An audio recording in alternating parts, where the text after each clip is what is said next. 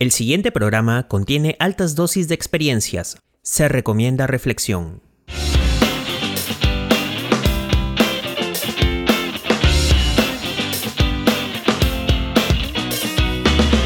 Gracias por escuchar un episodio más de Alfa y Omega, aprendizaje de inicio a fin.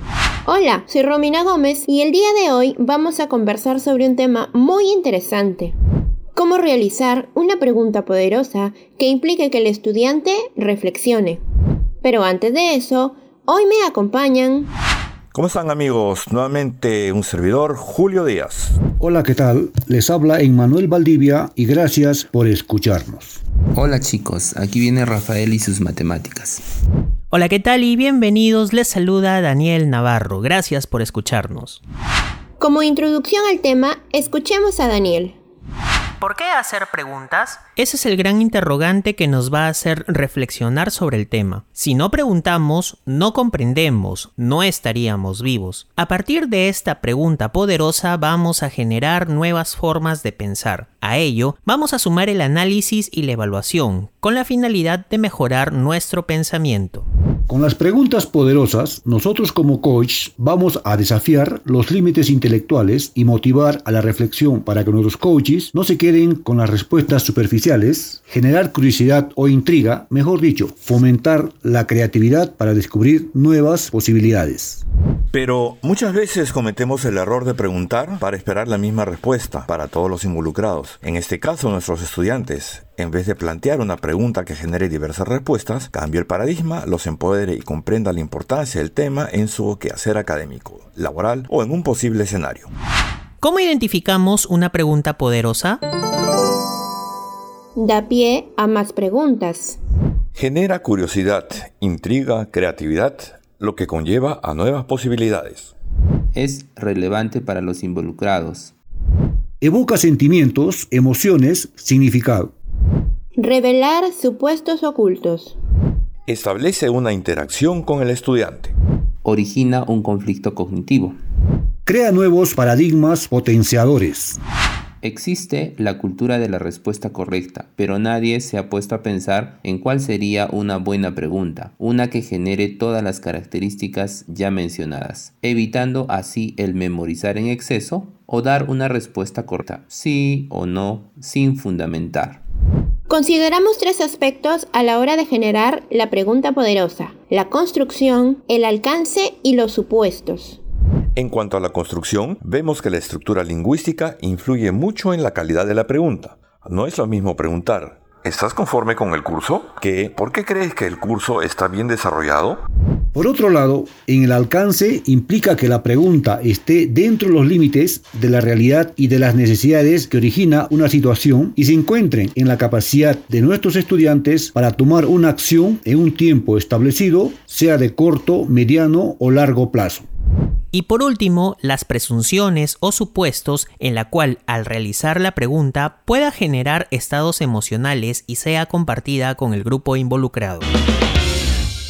En cuanto al comentario de Melina Furman, ella critica la forma de enseñar en las escuelas. ¿Y por qué no relacionarlo con el nivel superior? Porque prácticamente no enseñan a pensar, solo a memorizar, a retener el conocimiento inerte.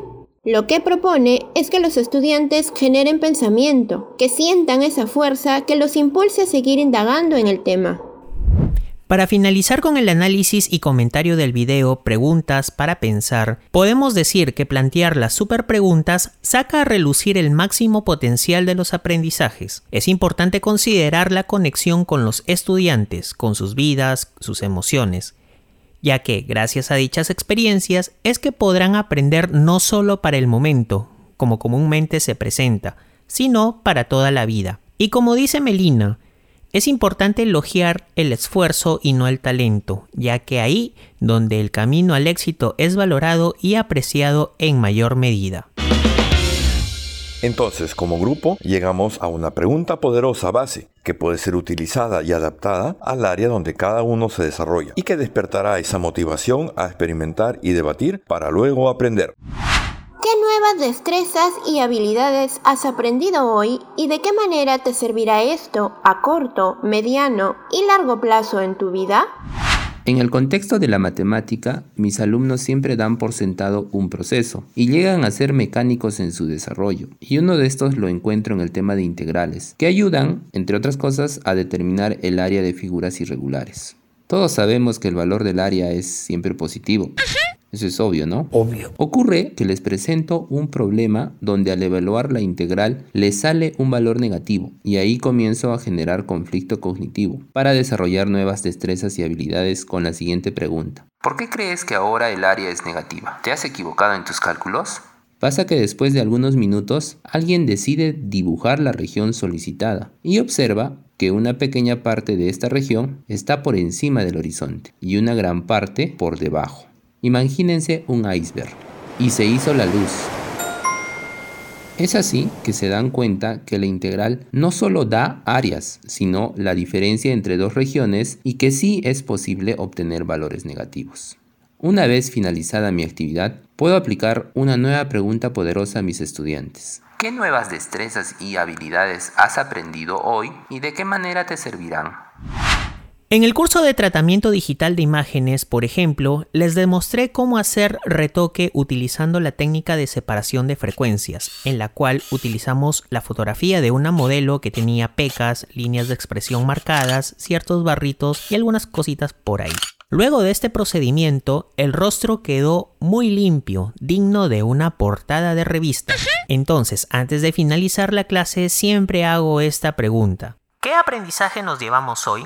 Así dejo en evidencia quiénes han estado atentos y quiénes no, por lo que la gran mayoría de mis estudiantes manifiestan su interés por algo que aseguran es muy importante para el diseño publicitario y o editorial. Ahora bien, con respecto a la pregunta poderosa, siempre he utilizado el 50% para finalizar mis clases. En base a la propuesta grupal, reformularía la pregunta. De todo lo que hemos visto hoy en clase, ¿en qué situaciones de su vida laboral lo aplicaría? En el ámbito del dibujo técnico, refiriéndonos a la técnica manual, dentro de la carrera de diseño gráfico, los estudiantes consideran que no es relevante tratarlo y practicarlo, ya que ingresan con el pensamiento fijo de que todo lo que aprenderán y ejecutarán es absolutamente digital. Ahora bien, es de conocimiento que un diseñador, o llamado también artista gráfico, debe dominar a cabalidad todos los temas que se relacionen con trazos, formas, colores y psicología, tanto de colores como de figuras, y por ello es que doy paso a mostrar ejemplos manuales de paisajes urbanos, tipografía, pero con la particularidad de ser tridimensionales en superficies 2D. Luego de ello, expongo la siguiente interrogante. ¿Cómo creen que se logró el efecto 3D en un papel? ¿Cómo es posible llegar a una perspectiva sin utilizar un software apto para ello? Acto seguido, se les encarga la elaboración de su nombre, pero acompañado de un paisaje de su preferencia, el cual ejerce la función de ser la base de su nombre.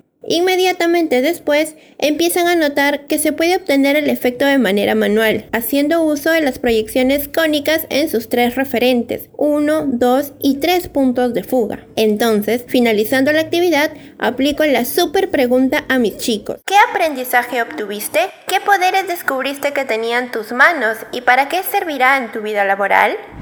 Respondiendo en base a la pregunta poderosa planteada por el grupo, sustento desde mi área de educación física. Si realizamos una clase de atletismo donde trabajaremos las pruebas de pista y vamos a desarrollar la capacidad de la resistencia, los estudiantes en el desarrollo de las actividades físicas realizarán carreras de medio fondo con diferentes zancadas en distancias de 400 y 800 metros. Al terminar las prácticas, los estudiantes sienten los efectos de cansancio y falta de aire para respirar. Una vez terminada la práctica y realizar el trabajo de recuperación regenerativo, planteo la pregunta poderosa a mis estudiantes. ¿Por qué crees que se cansaron? ¿Qué tipo de resistencia han desarrollado y cómo les puede servir en los quehaceres de su vida diaria? Actualmente no ejerzo la docencia, pero sí trabajo con talleres de ventas con mi equipo de asesores. Aunque no precisamente utilizaba esta técnica de las preguntas poderosas, al final de cada sesión les dejaba unas tareas con casos para analizar. Creo que funcionaban como preguntas poderosas. No las hacía conscientemente como tal, sin embargo el objetivo de las mismas era comprobar que todos hayan aprendido bien las estrategias, técnicas y tips que se impartían y practicaban. Una de esas preguntas tenía la siguiente estructura. Si ahora te doto de la capacidad de retroceder el tiempo y te sitúas en el momento donde el prospecto te contestó la llamada que le hiciste. Y ahora sabiendo que el modo en que iniciaste y continuaste la conversación para iniciar una negociación seria no te sirvió y que además tienes la ventaja de que sabes cómo te responderá y sabes cómo piensa ese cliente, ¿qué harías ahora? ¿Cómo modificarías tu speech? ¿Utilizarías las mismas palabras, frases y preguntas? Desarrolla por favor por escrito o con un audio grabado este nuevo enfoque. A partir de ahora, para los nuevos talleres, de todas maneras incorporaré esta técnica de las preguntas poderosas. Sé que lograremos cambiar ese estado inicial acostumbrado por los antiguos vendedores y los formados con técnicas un poco obsoletas para lograr ese nuevo estado con armas poderosas para que el cliente les compre. Como docentes coach, debemos tener siempre presente que las preguntas poderosas deberán llevar de un estado inicial a un estado final deseado a nuestros alumnos y en el medio un proceso de crecimiento personal, sea nuevos conocimientos, sean nuevas habilidades o nuevos valores. Una pregunta poderosa es como una semilla, que una vez sembrada será capaz de producir más semillas, con el único fin de reverdecer o reavivar aquel paisaje de ideas. Ahora te toca a ti. ¿Cómo presentas una pregunta poderosa a tus estudiantes en el contexto donde te desempeñas? Hemos llegado al final de este episodio. Esto fue nuestra pregunta poderosa. No se olviden de compartir este contenido que es súper didáctico, reflexivo y sobre todo gratuito. Pueden dejar sus respuestas, sus apreciaciones, dudas, sugerencias, todo para seguir mejorando en iBooks. Asimismo, nos puedes seguir escuchando en podcast.com, Google Podcast y como siempre en Spotify. Hasta el siguiente episodio. Hasta aquí, el podcast Alfa y Omega.